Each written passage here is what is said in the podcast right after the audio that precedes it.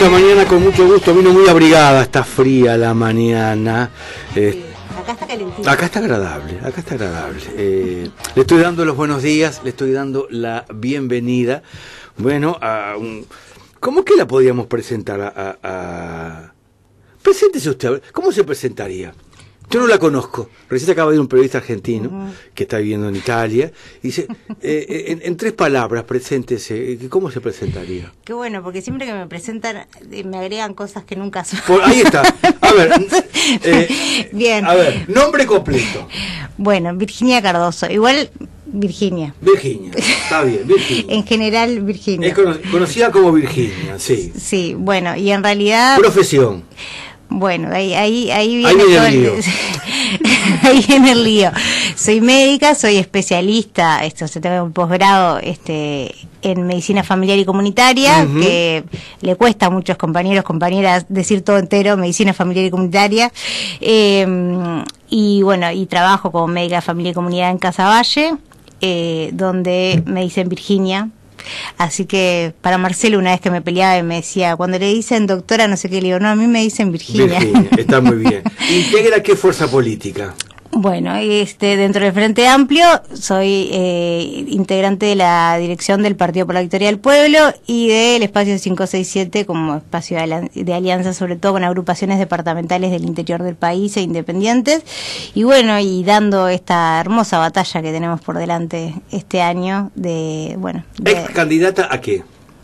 ¿Ex candidata a qué? fue? Está, pero esto ya es un lleno no, no, de los... pero ya lleno- recordamos todo para que todo el mundo se meta aquí en la charla, es- después vamos al punto de vista, para que sepan bien quién es que está conversando con todas y con todos ustedes. Bueno, ex candidata a la Intendencia de Montevideo en, en las elecciones previas, este, así que eh, a, las departamentales, eh, bueno, una batalla por mantener el, gobierno departamental, una linda experiencia de, trabajo en Montevideo, que realmente de, mucho aprendizaje y crecimiento que dimos en conjunto con Luciano Polanski y con Daniel Martínez, eh, y creo que fue una de las de las experiencias políticas más lindas eh, recorrer todo Montevideo todos los barrios por más que yo soy bastante he recorrido bastante y, y- y ando bastante en, en- Montevideo más profundo.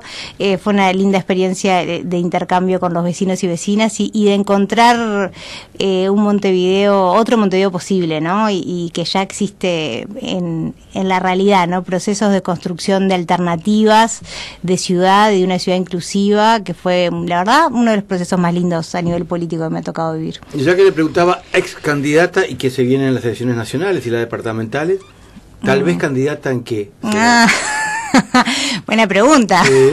Bueno, en realidad estamos en el en el armado de las listas. en realidad nosotros, si bien tenemos tenemos resuelto desde la dirección eh, del espacio 567 y del Partido por la Victoria del Pueblo el presentarnos como 567 a nivel eh, nacional, eso está resuelto, Ah, va a sí. haber lista 567 en, ¿En todos en todos los departamentos para presentar porque sentimos que hay hay una voz de izquierda con una mirada autocrítica, con un compromiso con los derechos humanos, con la lucha de, de los trabajadores, con las luchas ambientales, con las luchas contra las desigualdades territoriales, de género, generacionales, etcétera. Hay una voz fuerte que nosotros creemos que es necesario que la 567 esté presente para dar.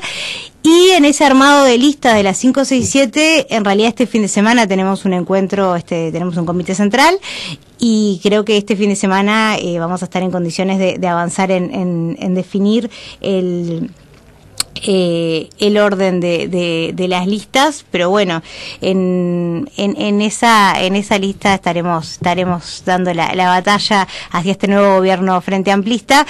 eh, con esta voz eh, que apuesta a construir espacios críticos, poder dialogar con el malestar que hay muchas veces en, entre los frente amplistas, las frente amplistas, por izquierda, ¿no? Porque malestares puede haber mucho, Claro, ¿no? Están claro. también, lo, lo- el otro día escuchaba un compañero que decía los malestares de panza llena, bueno, pero en realidad hay, hay muchos malestares este, por izquierda, también por, por sentir que hay cosas que no profundizamos lo suficiente, apuestas que no las dimos con la suficiente fuerza, eh, ruptura con el movimiento popular organizado, con distintos sectores que creo que, bueno, que nosotros podemos aportar eh, junto con otros otras agrupaciones en, en, esta en, en esta apuesta a un nuevo gobierno frente amplista que profundice la apuesta que profundice los caminos de transformación en un nuevo gobierno frente amplista además que yo siempre digo, siempre pensamos que va a ser muy difícil eh, y muy difícil la realidad del país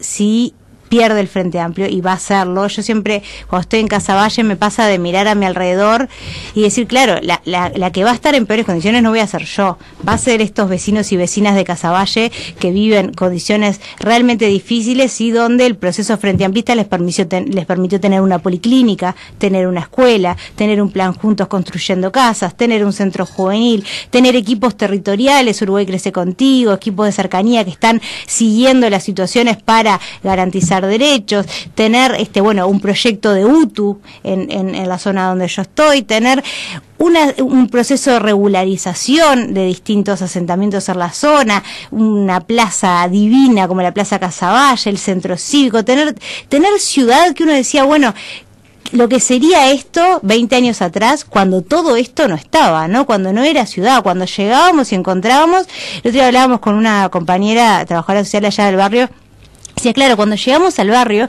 nos encontrábamos con gente adulta que nunca había sido reconocida, que no tenía cédula, que no tenía, que no existía para el sistema, porque no había estado, era, era eh, realmente ciudad de nadie, no había ciudad. ¿No? Y fue llevar ciudad, fue llevar derechos, fue todo ese proceso, bueno, que no queremos que vuelva atrás, entonces decimos, bueno, si pierde el Frente Amplio va a ser muy difícil y va a ser muy difícil por, sobre todo para los sectores más vulnerados. Ya vemos que hay una derecha que apuesta a quitar derechos, ni que hablar con este proceso de, de derogar la ley trans que marca de la forma más descarada esta apuesta a quitar derechos.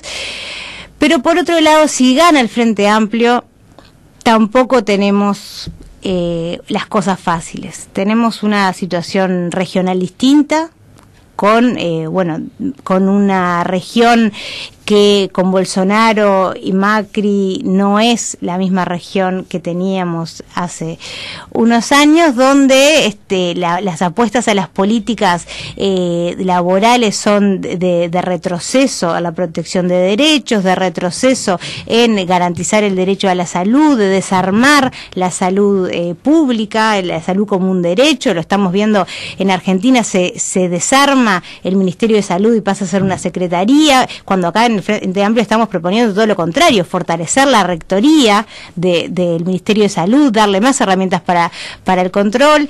Entonces, realmente es una región distinta, es un sistema político distinto el de hoy, con grupos de ultraderecha que están avanzando en la visualización política, lo cual es una cosa muy triste para nuestra democracia y donde eh, uno, a mí lo que me da más tristeza es que uno piensa que la humanidad avanza y que hay cosas que van quedando atrás.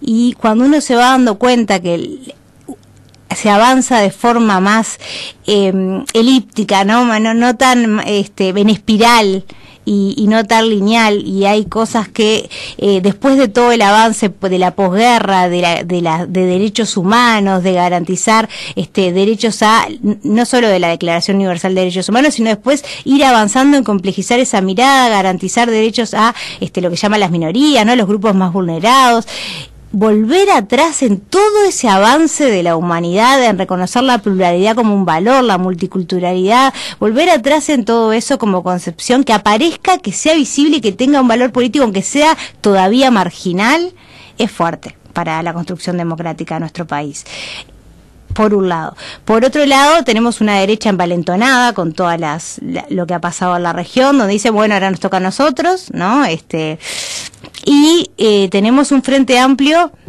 que cambió las características, ¿no? Donde los liderazgos están en proceso de transformación, los liderazgos están en proceso de transformación, donde hay está mucho más fragmentado, hay una cantidad de mucha mayor cantidad de grupos, mayor cantidad de este bueno, de liderazgos personales, de de bueno, que creo que en, eso hay fortalezas y debilidades, está la fortaleza de pensar de que hay nuevos aportes a este frente amplio que somos una sociedad eh, que les le, le ha costado siempre integrar lo intergeneracional, ¿no? Y donde lamentablemente siempre, desde, me acuerdo cuando estaba la juventud del Frente Amplio, que siempre estábamos contra la gerontocracia y bla, bla, bla. Bueno, eh, hoy, este, si bien complejizo mucho más ese discurso, eh, creo que es una cuestión de integración de los distintos conocimientos y aporte de las generaciones que a la sociedad le cuesta mucho, ¿no? O sea, a mí cuántas veces me han dicho, vos decís eso porque sos muy joven.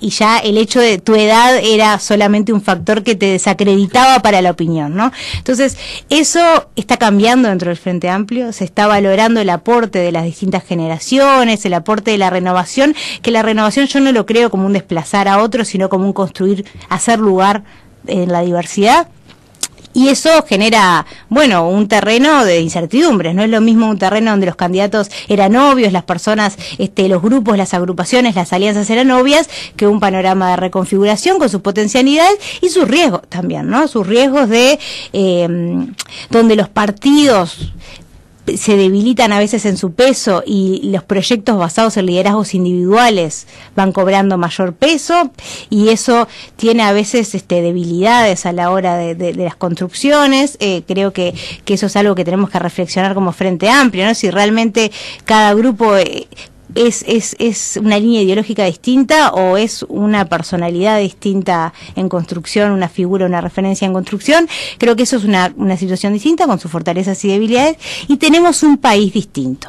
Tenemos un país en donde eh, la situación económica eh, realmente se, hay un lentecimiento del crecimiento económico del país, lo cual genera aquel efecto derrame que le llamaban, ¿no? que el crecimiento por el derrame se va a dar y vamos a poder redistribuir y ya no son las condiciones que tenemos hoy y donde eh, las cámaras empresariales y el gran capital que se enriqueció muchísimo con los gobiernos frente amplistas se está enfrentando a se sigue enriqueciendo en realidad, eso hay que decirlo, porque las exoneraciones tributarias que tienen son enormes, el crecimiento de las zonas francas, realmente ha habido mucho, la ley de inversiones ha, se ha potenciado y han tenido muchísimos beneficios, pero eh, ellos no están dispuestos a eh, achicar sus ganancias en, de ninguna forma y eso están arma, organizándose para dar una pelea, presionando para que el ajuste y este, este lentecimiento y el crecimiento lo paguen los trabajadores y trabajadoras,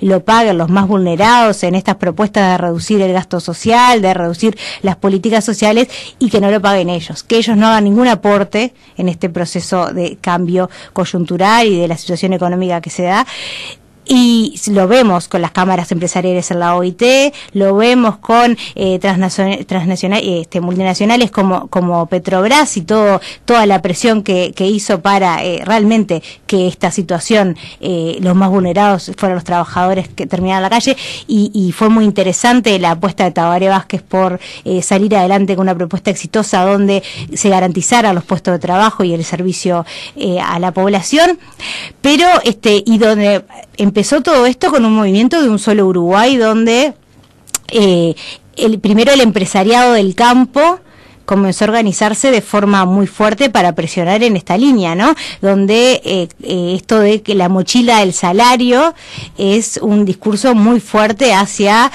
por más que suena suena hasta poético la mochila del salario, es decir, que paguen los trabajadores. Achicar el Estado quiere decir que paguen los sectores más vulnerados, achicar la salud pública, achicar eh, la educación pública, achicar, eso, la mayor inversión del Estado va en salud, en educación y en seguridad, o sea que achicar el Estado implica eh, afectar todas esas áreas y no lo digo de forma este como como un, un, acto de imaginación o lo estamos viendo que pasa lo estamos viendo que es lo que están haciendo en en tanto en Argentina como en Brasil, es lo que están haciendo, es la política que está promoviendo el Fondo Monetario Internacional, es lo que se viene y esa presión para el ajuste va a ser una presión que va a tener nuestro nuevo gobierno frente amplista. ¿Y cómo estamos armados y organizados para enfrentar ese combate del el gran capital y las cámaras empresariales para que el ajuste lo paguen los trabajadores. Hablando de combate y cámaras empresariales y esta cosa económica y esta batalla de ideas, un, solo Uruguay, un nuevo cierre de una planta de Conaprole, ¿es parte de la campaña electoral? Yo creo que claramente... Que venga eh, un solo Uruguay a Montevideo. El próximo mes anuncian que desembarcan y toman Montevideo. creo que es un fenómeno que, primero, hay, fenómenos que no estábamos acostumbrados a verlos. La organización y, la movilización era algo característico de los sectores de izquierda, de los sectores populares, que el empresariado empieza a organizarse, a veces con complicidad de los que no van a beneficiarse de esto, como los pequeños productores o incluso los peones, etcétera, los que van a ser perjudicados por esto es, es, es, una, es una característica que tenemos que, por, las medidas que propone este movimiento, es una característica que tenemos que, entender que algo está cambiando en el, en el accionar eh, y en la presión que quiere ejercer el, capital. Eso es algo que está cambiando y que nosotros tenemos que poder incorporarlo en la acción política. ¿no? En esto de cómo nos organizamos. Creo que también hay una situación económica muy fuerte eh, de cambio de la situación económica que afecta claramente. Yo no voy, no, no soy de las que va a hacer los discursos de que estamos maravillosos. Yo creo que claramente, y como lo dije recién, este es un país que está eh, muchísimo mejor gracias a los gobiernos frente amplistas y donde la mayoría de la población tiene los derechos, este, muchos derechos garantizados gracias a las políticas del Frente Amplio, pero donde también hay, estamos en una etapa donde tenemos que plantearnos nuevos desafíos para enfrentar las dificultades de hoy. Que las dificultades de hoy no son las dificultades que teníamos cuando asumimos en el 2005 cuando empezamos el plan de emergencia y toda esa esta situación tan tan tan de desnutrición, de hambre, esa situación es distinta a la de hoy que estamos hablando de cierre de empresas, que estamos hablando de otras vulneraciones. Y ahora en ese sentido, ¿qué tenemos para... ¿Y dónde hay presión? Quiero decir esto, UPM diciendo, pidiendo eh, cláusulas, este, condiciones este, y decretos para que no haya ocupaciones de los lugares de trabajo, para no para limitar los derechos este, de la lucha sindical. Creo que ahí hay muchas presiones que están en juego.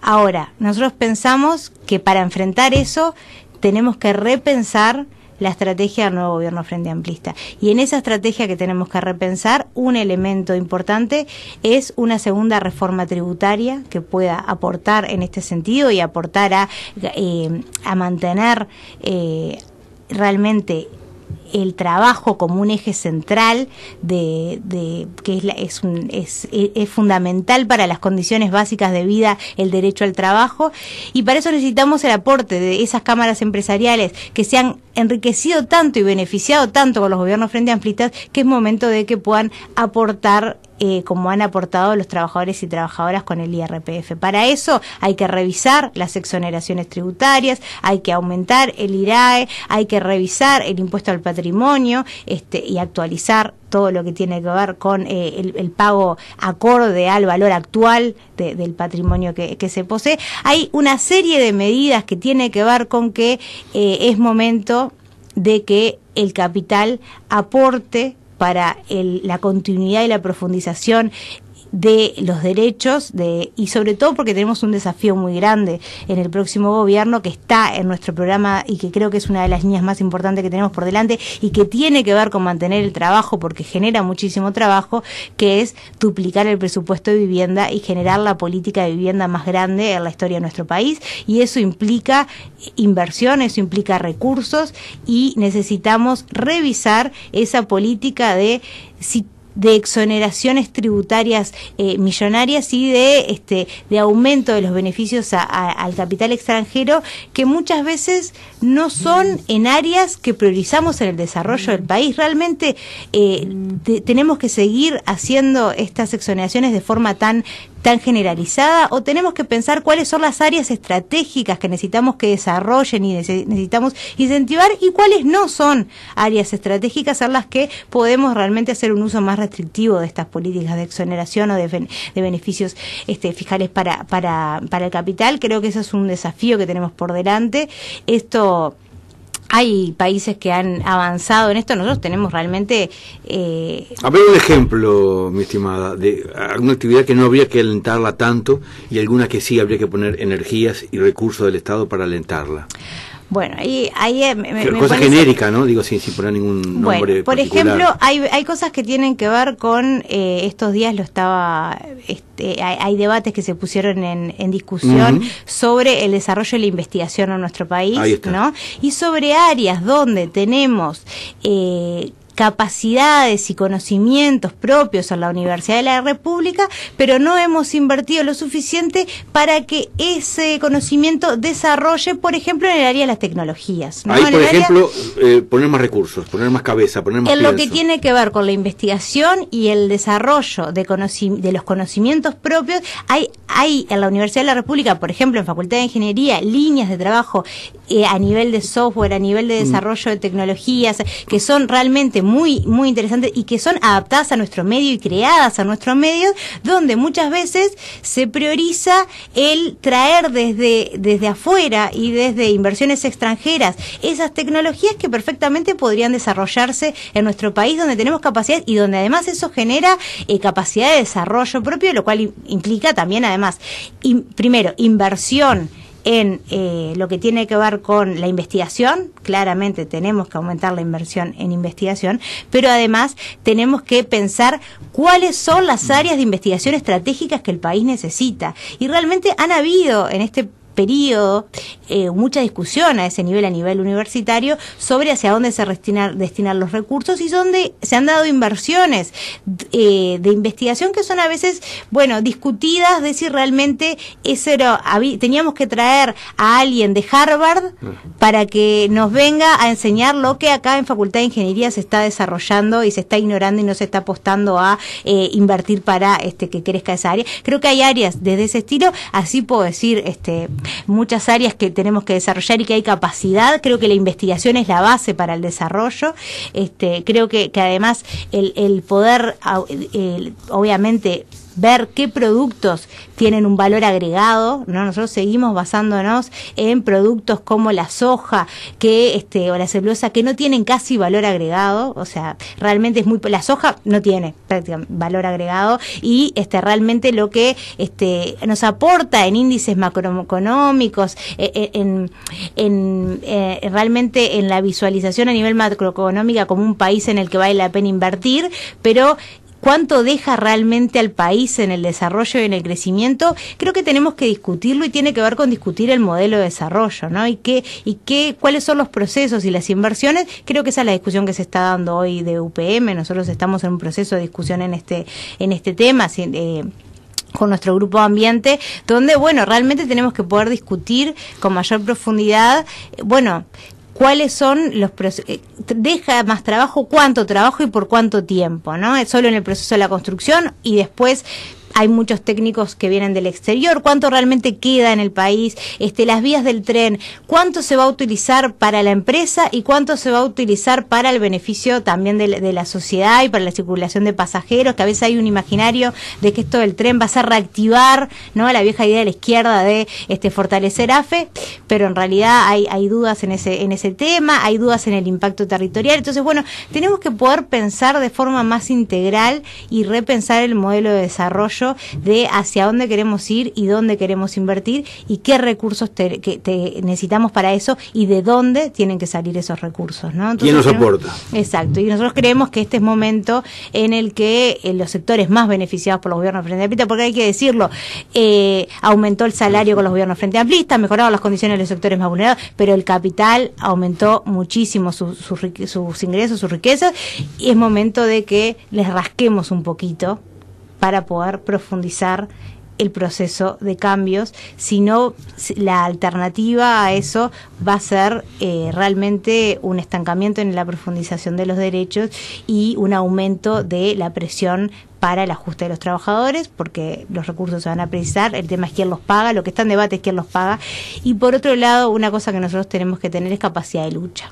La capacidad de lucha se logra en el vínculo con las organizaciones sociales, se logra con la gente organizada en la calle. Yo siempre digo que tenemos que armar un frente social común. hoy hay ha cambiado la configuración de lo que son los sectores populares organizados. Ya no es solo el movimiento sindical, que sigue siendo un referente principal, tenemos el movimiento feminista que se declara anticapitalista, tenemos un movimiento ambiental con la complejidad que tiene, pero hay un sector progresista afín al Frente Amplio que este, también se declara anticapitalista y, que, por ejemplo, se solidarizaron las organizaciones ambientales con el conflicto del gas, lo cual es una señal de unir las luchas y de entender que estamos todos en una lucha el movimiento afro, el movimiento por la diversidad.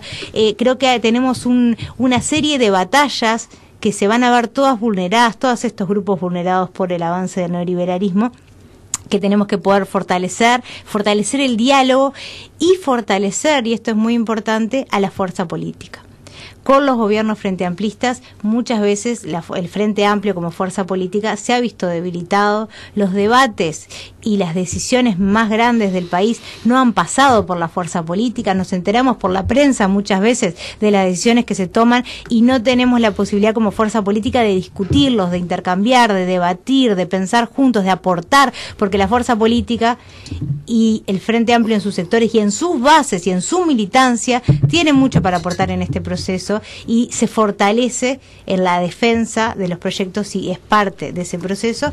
Así que bueno, yo creo que ahí tenemos que armarnos desde esos lugares para la batalla que tenemos por delante. Al tiempo que la invito con el matecito del estribo, invito a todas y a todos a quedarnos pensando en todos estos elementos bien importantes eh, que debieran estar en el debate y siento por momentos no, no están. Que tenga buen día. Bueno, muchas gracias por los mates y salimos al frío ahora. Me, gustaría quedarme un rato más.